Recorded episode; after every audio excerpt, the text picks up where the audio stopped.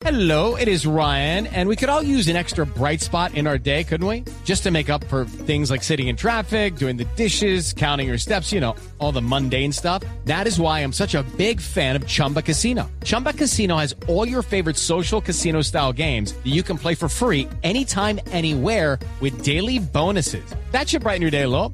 Actually, a lot. So sign up now at chumbacasino.com. That's chumbacasino.com. No purchase necessary. BGW. Void were prohibited by law. See terms and conditions. 18 plus. 6.28 minutos. La justicia cojea y algunas veces llega. Ese caso y ese lugar común y ese adagio se aplica para el empresario y abogado Álvaro Dávila, que duró más de ocho años investigado por la justicia por el carrusel de contratos de Bogotá. Álvaro Dávila está preso desde hace más de seis años y no había tenido una determinación en su juicio.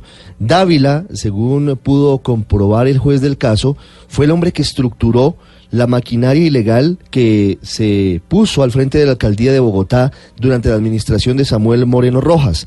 Dávila, un prestante, jurista bogotano, un hombre muy cercano a la posibilidad de hacer lobby y cabildeo, además habría estructurado todo con la exdirectora del IDU, Liliana Pardo, hoy prófuga de la justicia con circular roja de Interpol buscada por todo el mundo, para favorecer, entre otros, a los controvertidos primos Nule, que son otro de los símbolos de la corrupción en obras públicas en el país. La condena a Dávila es ejemplarizante. Son 19 años de prisión por varios delitos involucrados con la forma en la que se habría estructurado esa forma criminal de favorecer a estos hombres, a los Nule que hoy se mantienen en la cárcel. Los delitos cometidos por Dávila, que por supuesto tiene derecho a una apelación, son concierto para delinquir, interés indebido de la celebración de contratos y cohecho. Faltan otros nombres por responder ante la justicia dentro del episodio del carrusel de la contratación de Bogotá.